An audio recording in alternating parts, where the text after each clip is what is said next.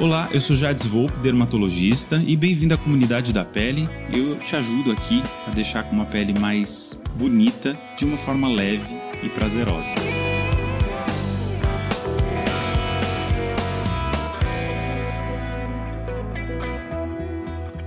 Olá, comunidade da pele. Olha, no nosso podcast de hoje a gente vai falar sobre um assunto que é nutrição e pele. E eu vou convidar um dos maiores especialistas em suplementação, que é o Flávio Passos. Ele é um estudante, né? Ele é um estudioso de nutrição. Ele, inclusive, fez alguns cursos relacionados à gastronomia saudável nos Estados Unidos. Ele foi apresentador de um programa de comida saudável na Sony, é, Comer Bem Que Mal Tem. E hoje eu convido porque ele é um diretor é, de uma super marca, que é a Pura Vida, que faz suplementos incríveis aí para a saúde. E ele vai bater um papo comigo sobre três itens que são essenciais também para a saúde da pele. Um deles é o ômega, o consumo de ômega 3 na, na dieta e na suplementação. A gente vai falar também sobre os riscos do açúcar no envelhecimento da pele e na saúde em geral. E nós vamos falar sobre o uso do colágeno oral para o rejuvenescimento da pele e também para outras finalidades. Esse podcast promete. Estamos com Flávio Passos, esse querido que é, topou participar aqui do nosso podcast. Flávio, muito obrigado pelo seu, pela sua participação aqui comigo, viu? Jardes, é sempre um prazer atender aos seus convites, conversar com você, aprender com você. Obrigado pela chance. A gente que sempre aprende. Eu quero falar de três assuntos com você que se relacionam entre nutrição e pele. E olha, eu nem preciso pautar nada antes com o Flávio, porque ele já domina tudo. A primeira coisa que eu queria conversar contigo é sobre a ação dos ômegas, né? A gente sabe que existe o ômega 3, ômega 6, ômega 9. Bom, é verdade mesmo que o ômega é um super anti-inflamatório para o organismo? Os ômegas, eles são matérias-primas para moléculas sinalizadoras que o organismo tem para se regular, né? uhum. dentre outras funções. O ômega 3 é um tipo de matéria-prima essencial para a saúde, é um tijolo que não pode faltar nessa construção, e diferentes categorias de ômega é, são necessárias para diferentes funções do corpo. Então, tem ômega 3, ômega 6, ômega 7, que tem predominância na macadâmia, e que tem já alguns estudos preliminares apontando que ele teria efeito benéfico na, na liquefação de placas no, no sistema cardíaco, na, na, dissolução dessas placas, e o ômega 9 também, né, que é o oleico. E na categoria de mais importantes, justamente porque eles faltam para a maioria das pessoas que tem uma dieta comum, industrializada, com pouca presença de frutos do mar, né, com a regularidade que seria necessário para otimização, estão os ômega 3. Né? Existe um, uma teoria cada vez mais aceita e fundamentada de que nós temos uma proporção ideal de ômega 3 para ômega 6 para que o corpo não entre num modo de inflamação constante e sequencial, que é o que a gente chama de inflamação crônica que nunca desliga. E dentro dessa teoria, você precisaria ter uma parte de ômega 3 para cada parte de ômega 6 num mundo ideal, mas isso seria aceito até mesmo uma parte de ômega 3 para uma parte de ômega 6. Isso é uma coisa que pode ser mensurado no sangue, você pode investigar descobrir os níveis que você tem. Tá? Mas só como referência, na dieta ocidental industrializada padrão, onde se utiliza muito óleo de semente, óleo de milho, óleo de soja, óleo de girassol, que tem predominância de ômega 6, essa proporção ela costuma ser, de acordo com as medidas padrões, uma parte de ômega 3 para 36 partes de ômega 6. Isso é, é, é, mostra o tamanho do desequilíbrio e a propensão que o organismo humano moderno, que participa da dieta moderna, tem de estar inflamado como um todo. E o ômega 3, particularmente, ele tem uma função de servir como matéria-prima para aquilo que a ciência chama de resolvinas e outras moléculas que fazem um trabalho de, quando o organismo está inflamado, indicar que aquela inflamação pode já arrefecer, que ela já não é mais necessária, né? É o que resolve, vamos dizer, a inflamação, pelo nome da molécula. São moléculas sinalizadoras feitas de ômega 3. E o ômega 6 ele teria várias outras funções. É muito difícil redu ser reducionista, dizer que um, uma molécula só serve para uma coisa, um nutriente só serve para uma coisa, né? Essa, inclusive, é a beleza da nutrição. A de que você toma um, um suplemento ou um nutriente ou ingere um alimento que tem um grupo de nutrientes que vai beneficiar o seu corpo como um todo, né? porque não é um fragmento, ele é um, um conjunto. E, e o ômega 6 ele tem essa, essa função pró-inflamatória, porque a inflamação em si não é ruim. As pessoas agora né, estão ouvindo falar mais sobre inflamação crônica e agora querem descobrir tudo que é anti-inflamatório e colocar em, em, prática. E isso faz sentido, uma vez que nós estatisticamente estamos desequilibrados no sentido de mais inflamação crônica do que nunca. Mas, por outro lado, é bom compreender que a inflamação é um processo natural e desejável do organismo. Quando você faz uma atividade física, por exemplo, né, seu, você inflama a sua musculatura, ela, ela, como parte da recomposição natural, como parte da solução de infecções, a inflamação ela existe para solucionar questões. O problema é quando ela persiste, porque o corpo não tem como desativá-la. É mais ou menos como o estresse, né, Flávio? O estresse agudo ele é benéfico para algumas coisas. Aí o estresse, quando cronifica, ele acaba tendo um efeito deletério nos hormônios, nos nutrientes, é basicamente isso. Agora, é o que você, di você disse que o ômega 3, então, ele tem um efeito anti-inflamatório poderoso. Como é que a gente escolhe um bom ômega 3 para tomar? Ômega 3 existem basicamente três tipos, tá? Que é o ômega 3 DHA, que ele não tem muito efeito no sistema inflamatório, ele funciona primariamente como matéria-prima para cérebro, visão e outros setores do organismo, principalmente sistema nervoso. Né? Então, ele é muito importante em todas as fases da vida, desde a formação do feto. Né? Então, a gestante não pode deixar faltar esse ômega 3 DHA de cadeia longa, porque ele vai ser usado para a formação do tubo neural, e conforme você vai amadurecendo, essa matéria-prima continua necessária. Né? Então, cientistas estimam que um quinto do peso seco, desidratado do cérebro, se tira toda a água, um quinto desse peso vai ser ômega 3 DHA. Então, é uma matéria-prima importante que você obtém principalmente de frutos do mar, em geral, incluindo peixes oleosos de águas frias. E existem traços de ômega 3 DHA em ovos, gema de ovo, em enfim, outros alimentos de animais silvestres. Né? Quando o animal se alimenta predominantemente de ração, que é rica em ômega 6, o perfil de óleos do animal se transforma, ele já passa a ser uma fonte menos eficiente de ômega 3, né? o que, é o que acontece com animais de criação. Então, justamente, o salmão tem muito menos ômega 3 quando ele é cultivado do que quando ele é selvagem, justamente por ele estar comendo uma dieta à base de ração de milho e outras coisas que um, ração, um, um animal, um salmão jamais teria acesso. Então você modifica o perfil nutricional do alimento, transformando o alimento que ele tem como base. Isso é bem fácil de entender. Mas ômega 3 DHA, geralmente ele vem em conjunto, na natureza quase sempre ou sempre, ele está em conjunto do ômega 3 EPA. Este sim é o ômega 3 que nós precisamos almejar se queremos influenciar, através da dieta, os níveis inflamatórios, né? ou proporcionar ao corpo as ferramentas para que ele mesmo possa resolver, reduzir, equilibrar a própria inflamação. Né? Mais, mais ou menos assim do que, que funciona. Como escolher um bom ômega 3? Tem ainda o terceiro tipo, que é o ALA, que é o ômega 3 de planta, que tem na linhaça, que tem na chia, tem algumas plantas. O ALA ele é muito pouco útil para o organismo no que diz respeito a controle inflamatório ou mesmo a servir de matéria-prima para o sistema nervoso. Então, por muito tempo recomendava-se óleo de linhaça, né? Muitos nutricionistas passaram tempo recomendando como provedor de ômega 3 para os veganos e vegetarianos, e hoje descobrimos que para essa classe de, de pessoas que seguem dieta mais restrita, só plant-based, Aí o tipo de óleo deve vir não de uma semente, mas de uma alga, que é a alga que o peixe come, uma alga unicelular, microcelular, na verdade, e ela provê tanto o EPA quanto o DHA como fontes de ômega 3 para vegetarianos e veganos. Eu gosto muito dessa solução. Eu acredito que conforme a tecnologia for se desenvolvendo, essa alternativa vai se tornar cada vez mais barata.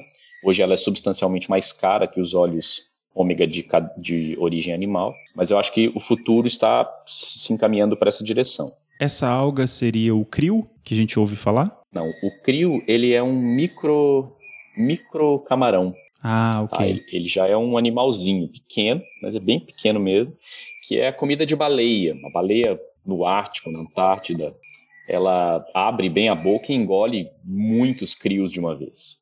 Assim que funciona. Tem uma biomassa gigantesca no oceano. E o crio, inclusive, é uma opção de ômega 3 muito boa. Né? Ele é prensado, esmaga-se o, o, camarão. Né? É, é, é, bom que a gente tenha ciência de que se, se, o camarão não é esmagado num cultivo, ele vai ser engolido pela baleia. Então, o ciclo da vida, de colher o animal, é uma coisa que, que, faz, que sempre fez parte da natureza também.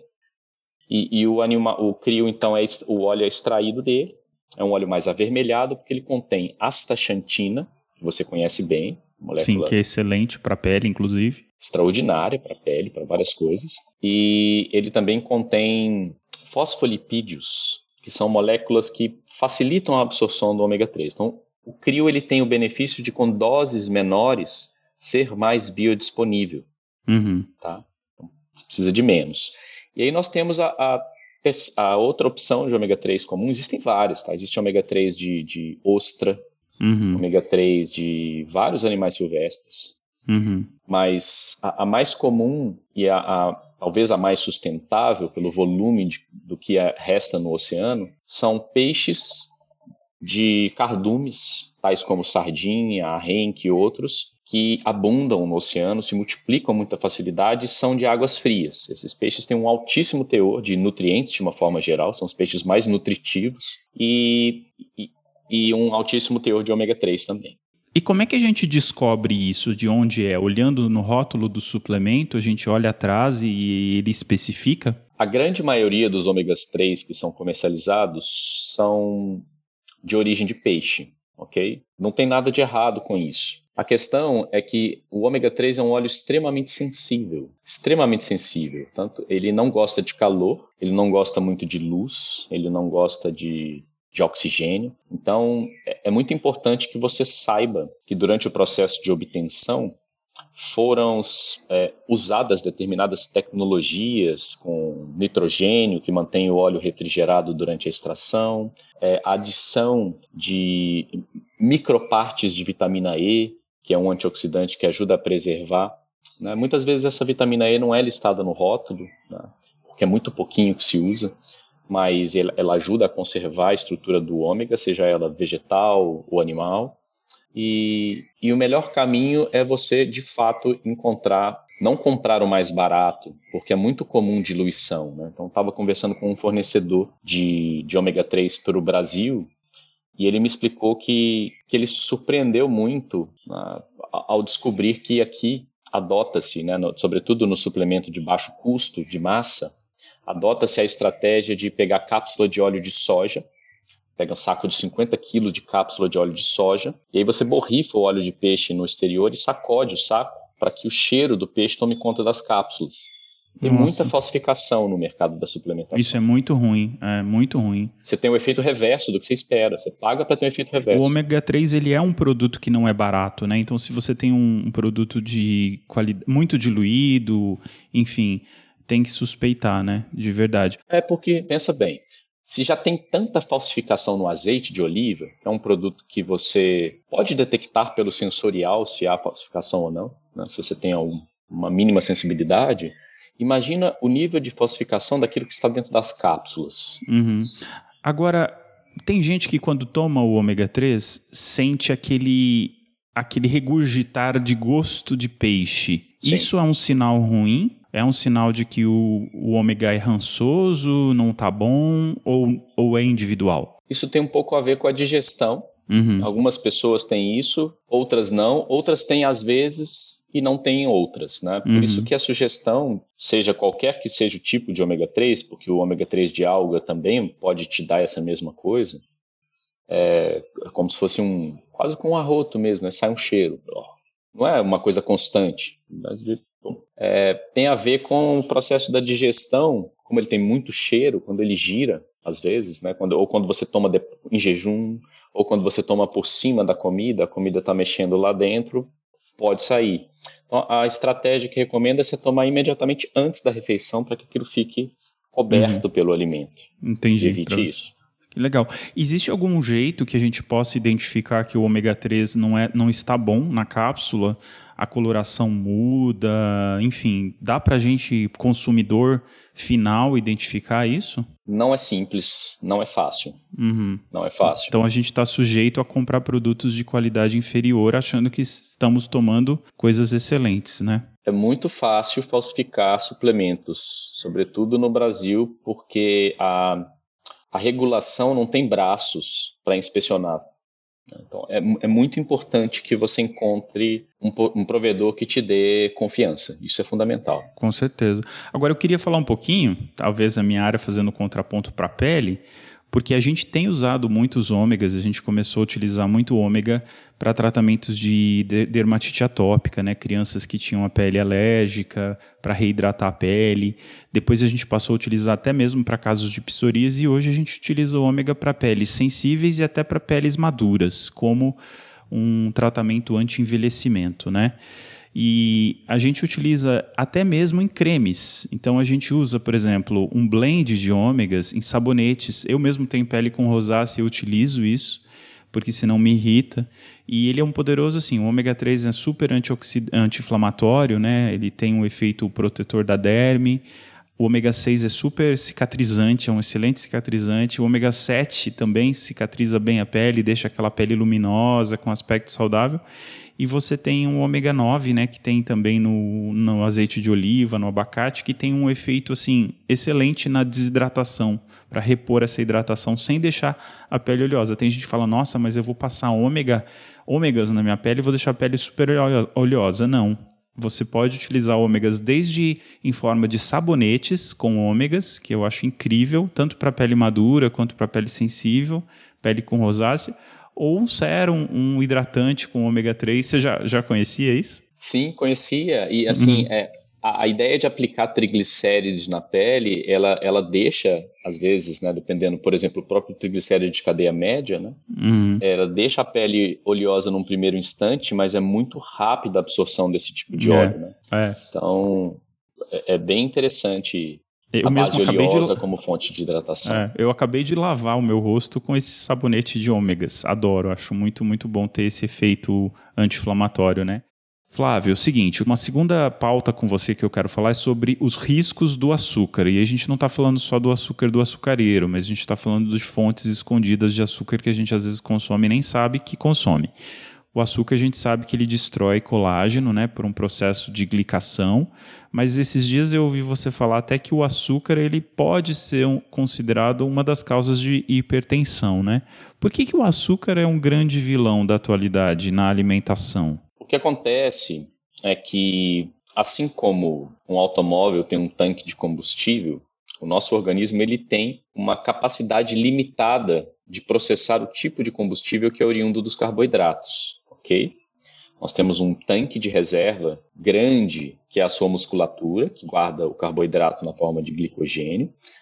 É, e para exaurir essa reserva, você precisa fazer treinos muito intensos, coisa que a maioria das pessoas não faz, treinos físicos, esforços físicos. Né? Nossos ancestrais passavam seus dias fazendo muito esforço físico e hoje nós passamos nossos dias colocando o dedo na tela. No celular. Mudou muito. É. Então a gente não gasta muito essa fonte energética da musculatura, ela fica sempre reposta, né? E o que tem de movimentação básica de, de estoque é o que tem no fígado, o glicogênio que existe no fígado. Tá? E que são aproximadamente 100 gramas. Então, é, fora isso, você tem uma colher de chá de açúcar dissolvida no seu sangue, nos seus quase 5 litros de sangue no corpo inteiro. Então, por essa ótica, existem várias óticas para falar sobre esse assunto, mas por essa ótica, você entende que a, a tolerância do organismo humano pelo organismo que é glico, que vem da glicose, que vem do açúcar, que vem do amido, ela é limitada, ela tem uma limitação, que varia de acordo com o nível de intensidade física, varia de acordo com critérios específicos do metabolismo de cada um, que tem está em timings diferentes, né, tem várias coisas para falar sobre isso mas é limitado. E o que acontece quando a gente excede na nossa reserva? Imagina, você está enchendo o tanque do carro. E aí você encheu, e aí ele não tem aquele regulador que desliga a bomba, você continua fornecendo, a gasolina começa a transbordar para fora, vai estragar a pintura. Só que a gasolina também pode transbordar para dentro, no caso do corpo humano. Então ela vaza para o sangue, que não pode, não pode ficar com aquilo por ali, é, é, é, desequilíbrio ficar com excesso de açúcar no sangue. Então a primeira coisa que ele faz é recrutar a insulina para ela coletar e guardar aquilo nos adipócitos, já que o fígado já está cheio, já que o sangue já tem a quantidade que precisa, já que a musculatura está cheia, ela vai tirar o açúcar da circulação, seja ele oriundo do amido, seja ele oriundo do refrigerante, do açucareiro, não importa de qual tipo de açúcar, né? tudo entra na mesma conta diária. Mesmo que seja um açúcar orgânico, mesmo que seja um açúcar demerara, entra na sua conta diária de tolerância desse nutriente. E vazando para dentro, ele vai começar a preencher adipócitos, se guardar na forma de gordura acumulada. E mesmo os adipócitos têm uma certa limitação de estoque. E aí isso quando vaza também para além, você começa a deformar a sua saúde metabólica. Né? Deformar, tirar da estrutura harmônica, do equilíbrio, da homeostase que seria ideal. E aí vários problemas começam a ramificar a partir disso. Vários problemas. Tem coisas que você enxerga, então você vê uma deformação no acúmulo de gordura. Claramente o seu corpo tem mais gordura do que ele está precisando para homeostase, então ele guarda. Ele foi feito para isso. Nós, nós somos descendentes de pessoas que conviviam em torno do tema escassez de alimento. Nossos ancestrais sempre viveram com a escassez do alimento e nosso sistema é programado para guardar, porque uhum. amanhã pode não ter. Tão simples quanto isso. Então, nosso sistema é programado para buscar os alimentos mais calóricos, porque eles significam sobrevivência para a nossa fisiologia. Ele é programado para guardar, quando sobra. Ele é programado para ter preguiça e não fazer atividade física, para economizar energia, para quando você de fato precisa caçar, ou correr, ou fugir. Então nós temos mecanismos que nos deixam saudáveis quando estamos na natureza silvestre, pré-civilização. Mas que dentro da estrutura de conforto e abundância que nós desenvolvemos, eles jogam contra. Então, nós precisamos ter isso em mente. E quando o, o, o metabolismo vai se deformando pelo excesso de açúcar, obviamente, como o corpo é uma coisa só, ele vai afetar o seu cérebro, a sua estrutura de pensamento. Essa, essa deformação vai prejudicar as suas glândulas, vai modificar a sua estrutura hormonal. O próprio excesso de gordura acumulada funciona como uma espécie de glândula que secreta substâncias e comandos diferentes para o seu corpo o seu cérebro começa a perder um pouco o domínio do próprio equilíbrio do corpo, por, justamente por ele estar com o seu metabolismo deteriorado. O corpo pode entrar num, num processo de inflamação crônica. O fígado vai engordando, vai guardando esse excesso de, de açúcar na forma de, de, de gordura no fígado mesmo. Né, famoso, é, isso é legal, porque a esteatose hepática tem gente que acha que quando tem gordura no fígado é porque está comendo muita gordura e na verdade está ingerindo muito açúcar, né? Fontes de açúcar, né? Escondidas. Fontes de açúcar. Como é que a pessoa pode notar que ela está a, da onde vem esses açúcares escondidos na alimentação? Eu sei, por exemplo, do xarope de milho, que, que foi muito utilizado, é muito utilizado em produtos industrializados. O que mais que a gente deve ficar atento? É, acho que a, a, primeira coisa é a gente entender que nós, como, como civilização, nós normalizamos o excesso do açúcar. Então, acho que a primeira coisa do açúcar é entender que a gente acha normal comer excesso de açúcar, a gente precisa mudar esse conceito. Não é normal, não é aceitável, tanto quanto não é normal a gente ter 60% da população acima do peso. E, e acima do peso não é só uma questão estética, é um sintoma de que as coisas não estão bem dentro. O açúcar mais consumido são as chamadas calorias líquidas, o açúcar nas bebidas, principalmente as industrializadas. É o chá pronto, é o suco pronto, é o refrigerante, é o achocolatado. Ele, né, 40% das calorias das pessoas normais, entre aspas, comuns, que se alimentam daquilo que todo mundo acha normal, vem das calorias líquidas. Então, o simples ato de você não beber mais calorias já muda muito a sua saúde. Tá? Então, o primeiro passo para quem está começando, por como, como comer menos açúcar. Beber, não beber calorias. Então, o café você não adoça. Quando você se senta num restaurante, ao invés de pedir um suco, ah, mas suco é natural. Tudo bem, mas são calorias líquidas. É melhor que você coma a fruta do que você beba o suco. Né? Você troca por água com gás e suco de limão, se você quiser. Né? Você, vou, enfim, chá sem açúcar, bebidas zero calorias. Essa é uma estratégia muito boa. Aí depois a gente entra na próxima camada, que é entender que os amidos isolados, eles são tão impactantes, ou até mais impactantes no que diz respeito ao aporte de açúcar, do que o açúcar do açucareiro, grãozinho, cristal ou pozinho do refinado. Né? Então, acho que essa é uma próxima camada a entender. Os amidos isolados impactam demais. Então, tapioca é um exemplo de amido isolado. Tapioca. Pão francês, amido isolado. Farinha branca é um amido isolado. Macarrão, amido isolado. Então, um prato de, de macarrão, ele pode ter várias colheres de sopa de açúcar, se você for fazer uma comparação direta. Né? Então, é, esse é o segundo estágio, entender que o açúcar também está nos amidos e que nós precisamos diminuir a proporção dos amidos na nossa dieta como um todo, priorizar as proteínas, priorizar os vegetais de baixo amido, os legumes, as verduras, e reduzir, deixar o amido não precisa ser eliminado, mas ele precisa ser restrito a um papel de coadjuvante. Então, ele entra com uma pequena participação naquele, naquele filme. E a terceira camada no que diz respeito ao açúcar adicionado que você usa para fazer receitas, para adoçar alguma coisa, é, é, é, entender que se o tipo de açúcar que você usa ele é glicêmico, ele aumenta, né, a caloria que ele tem vai ter um efeito muito parecido, não importando se é um açúcar é, cristal, refinado, mascavo ou demerara. Ok? Açúcar para o seu metabolismo é, é muito parecido. Não importa se é o açúcar de coco, se é, se é orgânico ou não orgânico, é orgânico, enfim. Se é biodinâmico, se foi colhido na primavera por virgens. Não, não Isso acaba sendo mais estratégia de marketing do, das, das, para vender esses produtos, mas saudável não, saudável não é. Agora, falando sobre a questão de como substituir o açúcar, né? Como escolher o melhor adoçante? Sim.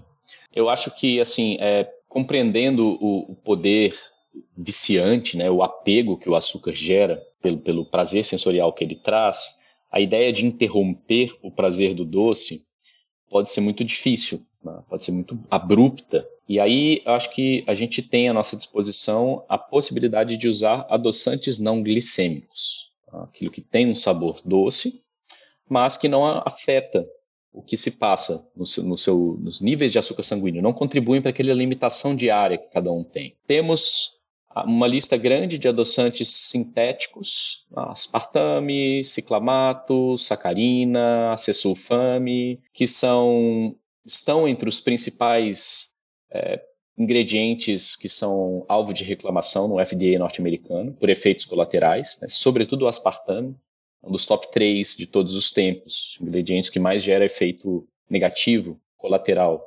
e isso acontece. Moléculas sintéticas, assim como acontece com os fármacos no geral, muitas vezes precisam de uma bula. Talvez os adoçantes sintéticos também precisem de uma bula. Não sei dizer. Por isso eu sempre, e talvez por, por gostar mais de, do conceito de buscar aquilo que é natural para nós, eu sempre pesquisei os adoçantes naturais não glicêmicos. Então, exemplos: stevia, ok? É um, ele é 300 vezes mais doce que o açúcar. É o extrato de uma planta da América do Sul, da região do Paraguai. 300 vezes mais doce do, que o açúcar, mas ela não afeta o nível, ela não tem calorias, ela não consegue, não, não aporta açúcar. Só que ela é, assim como muitos adoçantes concentrados, ela se você usa só a estévia, é provável que você não goste, não só pela intensidade, mas por uma, uma, uma diferença, é um extrato herbal. É um, um retrogosto que dá, né? Fica um pouco amargo às vezes. Isso. Uhum. E aí uhum. o que a gente faz é, por exemplo, ah, eu quero usar essa fonte não glicêmica, eu quero a estévia. 90% da folha da estévia, no que diz respeito ao, ao glicosídeo, é, tem o esteviol, que é justamente esse que amarga que você falou. 10% é uma parte de um adoçante mais nobre, que é o que se chama de rebaldiose, rebaldiose A. Essa parte, esse extrato, é, o, é a estévia de nova geração que as marcas de ponta estão usando, porque ela não deixa retrogosto ou deixa imperceptível. E para dar mais um passo, você pode somar um pouquinho de, de outros adoçantes, fazer um blend, uma combinação, porque aí a combinação de todos cria um efeito que é mais parecido do que você está acostumado com açúcar. Acho que uma analogia legal é o açúcar é como se fosse uma banda completa, tá? Ela tem bateria, baixo, guitarra, vocal, ok? A estévia é como se fosse só a guitarra, tá bom? Então, ela tem uma dimensão de dulçor que ela não tem muita profundidade. Mas se você combina, por exemplo, com o eritritol, que tem esse efeito completo, tem a bateria, tem o baixo, tem os graves, mas não tem potência, você tem que usar muito eritritol para adoçar, você vem com essa base, que arredonda o sabor, coloca um pouco de stevia junto, os dois se somam e cada um oferece o melhor para a receita. Né? Isso que a gente faz nos produtos da Pura Vida. A gente é, e, você tem um, e você tem um adoçante incrível, né? Que é o zero, né? Que eu até uso aqui, que eu acho muito, muito bom. Você usa tão pouquinho e você adoça muito mais que o açúcar. Adoça super. E vai bem, por exemplo, com os ácidos. Combina muito com suco de maracujá. E você não tem o risco de aumentar a insulina, né? que é isso que você estava falando, que gera um efeito pró-inflamatório. E isso é danoso também no colágeno, né? Falando também o contraponto da pele, a gente sabe que, além de todo esse efeito metabólico, ele também acaba o açúcar em excesso, além de se depositar no fígado, ele também gruda no, nas, nas fibras de colágeno da pele, num processo chamado de glicação. E isso, uma parte disso acaba sendo irreversível. Então, por isso que a gente fala que pessoas com, com um, um, desequilíbrio metabólico, nem mesmo uma doença como o diabetes, mas acabam envelhecendo mais rápido, com rugas, é, flacidez, enfim, tem um aspecto mais envelhecido da pele. Existem algumas questões, algumas coisas que a gente usa até tópico, como a carnosina, né? A gente utiliza para ajudar na, na pele, cremes com carnosina, que pode ser bem interessante, que tem esse efeito antiglicante que a gente fala.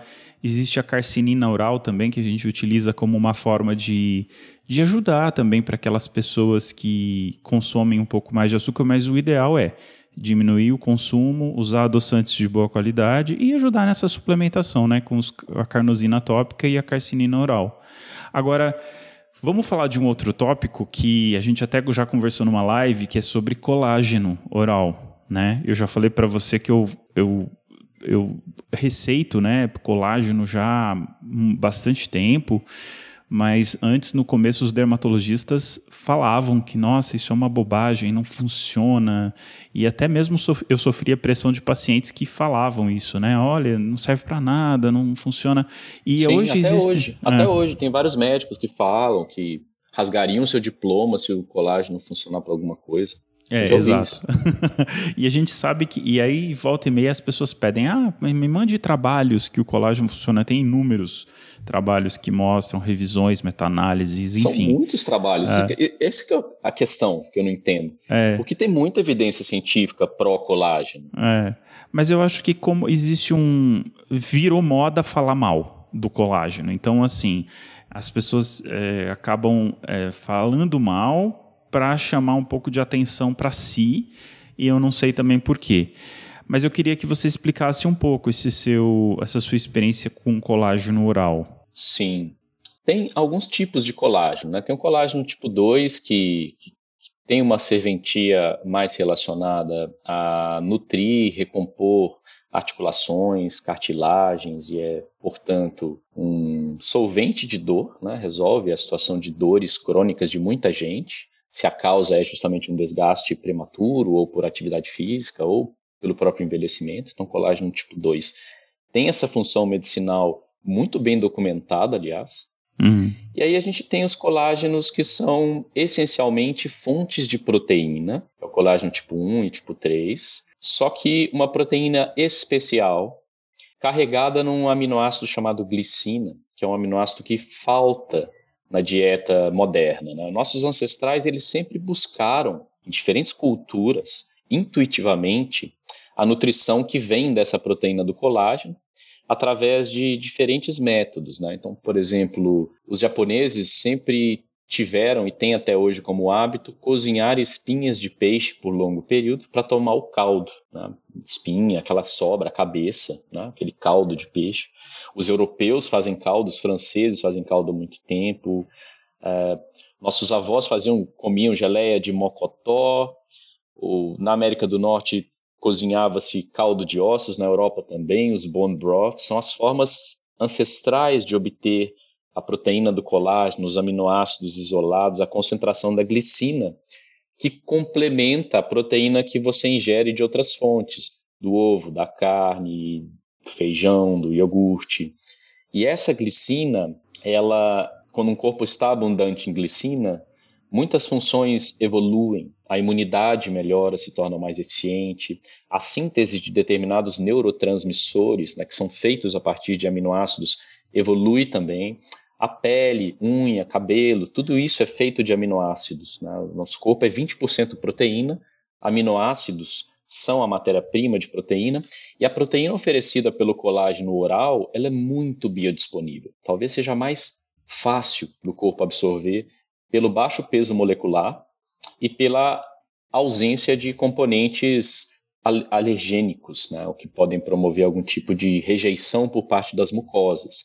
Justamente por isso, a proteína de colágeno oral é muito boa para quem tem problema na, digestivo, síndrome de Crohn, síndrome do intestino irritável, porque ela é absorvida muito facilmente, sem gerar conflito, e se torna também matéria-prima para que a mucosa se recomponha. Então é, é um alimento medicinal extremamente útil para as pessoas mais velhas. Né?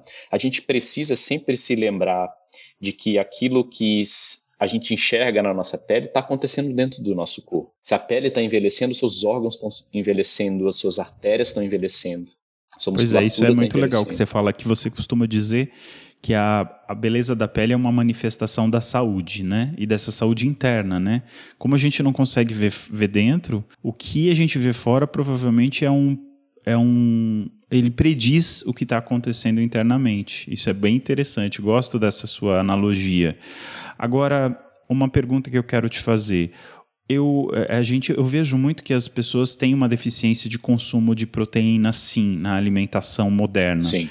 E eu vejo que isso dificulta, inclusive, quando a gente vai fazer, nós dermatologistas vamos fazer uma estimulação de colágeno, né? A gente aplica vitaminas que faz um colágeno novo, que rejuvenesce de uma forma natural, mas quando a pessoa ela tem um consumo mais baixo de proteína, ela tem um biotipo mais aquela pessoa mais você percebe que ela tem um perfil catabólico, que ela quebra massa muscular, às vezes ela é magra, mais uma pessoa ansiosa, enfim, ela tem esse biotipo e isso acontece bastante. A gente vê que a produção de colágeno é menor, acaba envelhecendo mais rápido.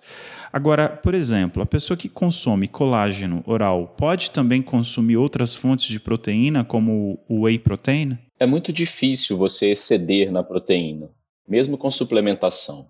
Os estudos que, que foram investigar isso, né, pegaram aqueles atletas de alta performance que miram competição, musculatura gigantesca, aquilo que a gente vê os famosos bodybuilders de competição, os olímpicos, eles foram ao extremo do extremo para ver a partir de que ponto o corpo realmente começava a dar problema com proteína e os, os volumes são inalcançáveis para uma pessoa normal. Né? Uma pessoa que come, sei lá, três vezes ao dia, por mais que ela coma grande percentual da sua refeição na forma de proteína, que é uma coisa que eu procuro praticar e recomendo, você priorizar a proteína no seu prato em primeiro lugar, como o mais importante que você tem a comer. Não importa qual seja a fonte, desde que o seu corpo digira bem. Né? É, os estudos mostram que a partir dos 35, algumas pessoas antes disso, outras pessoas um pouco depois, nosso corpo vai perdendo qualidade de digestão. Ele vai ficando menos eficiente em digerir, assimilar e transportar e até mesmo em recompor ingredientes, né? em, em remontar a proteína, porque a gente, por exemplo, você come um ovo, seu corpo não vai absorver o ovo, você não vai encaixar um pedaço de ovo em você. Ele vai dissolver em micromoléculas e vai recompor de novo né, dentro daquilo que ele tem. Então ele transforma tudo em matéria-prima base. E aí a gente vai perdendo com a idade, as pessoas mais velhas sofrem muito com isso, a capacidade de dissolver os aminoácidos da proteína. Então isso incorpora mais um complicador no, no problema que você colocou, que as pessoas culturalmente comerem menos proteína, porque ouviram que carne faz mal para a saúde, que ovo entope o coração, e aí vai diminuindo daqui, corta dali e vai substituindo por outra coisa, né? E geralmente essa outra coisa são amidos, são açúcares. Né? E o corpo não consegue construir musculatura a partir de pão, batata e macarrão. Né? e nem constrói... colágeno, né? é, nem colágeno, nem musculatura, nem neurotransmissor. Né?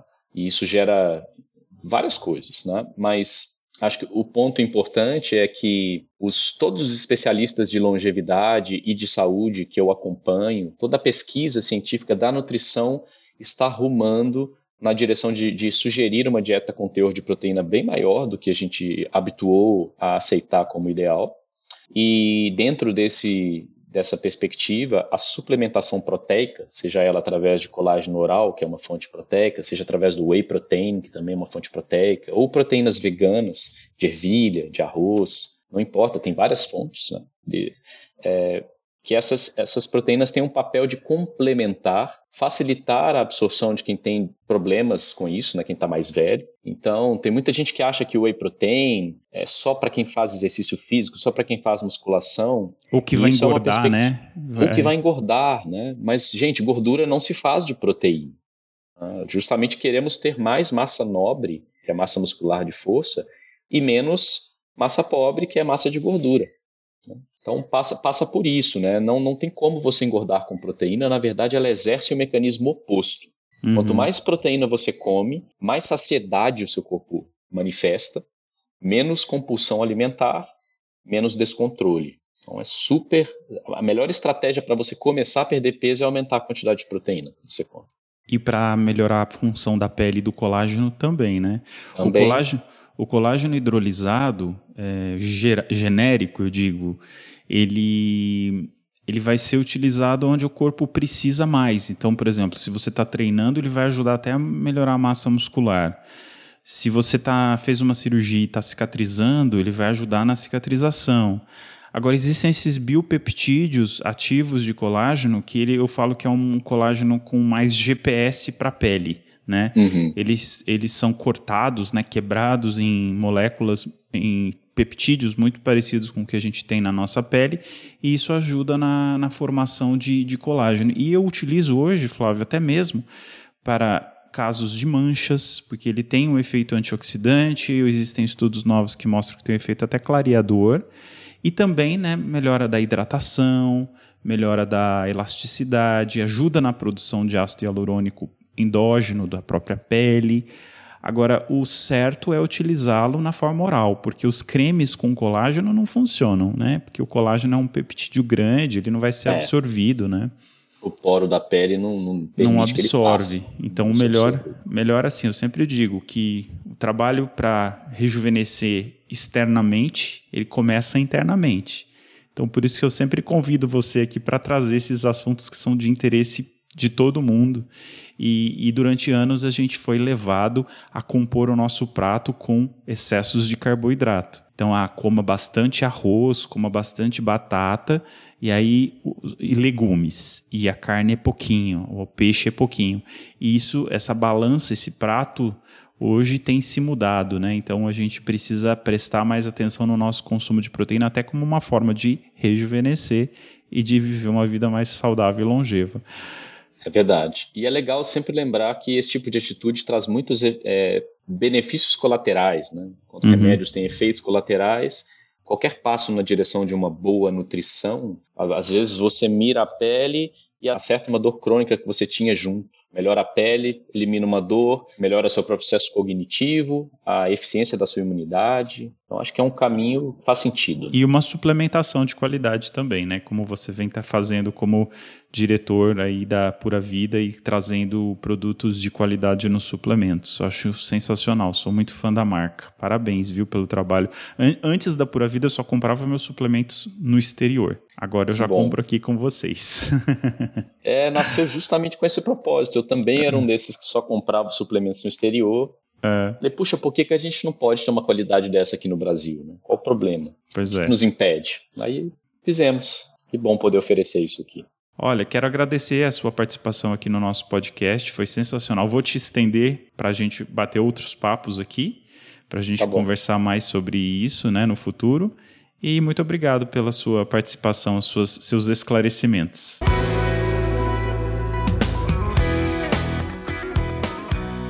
Jades, foi um prazer. Te agradeço pela oportunidade aqui de trocar com você. Eu sempre aprendo muito com você, tudo que você fala. Te acompanho também, te escuto e desejo muito sucesso para o trabalho que você desenvolve, que esse trabalho tão profundo e consciente de ensinar as pessoas que a pele é mais do que estética, ele é uma, uma manifestação da saúde também. Então, muito obrigado, muito sucesso. Obrigado você, viu, Flávio? Um abraço.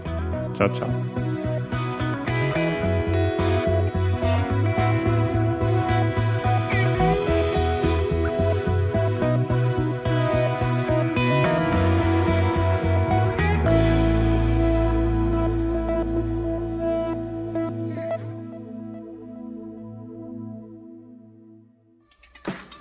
Produção, voz e conteúdo.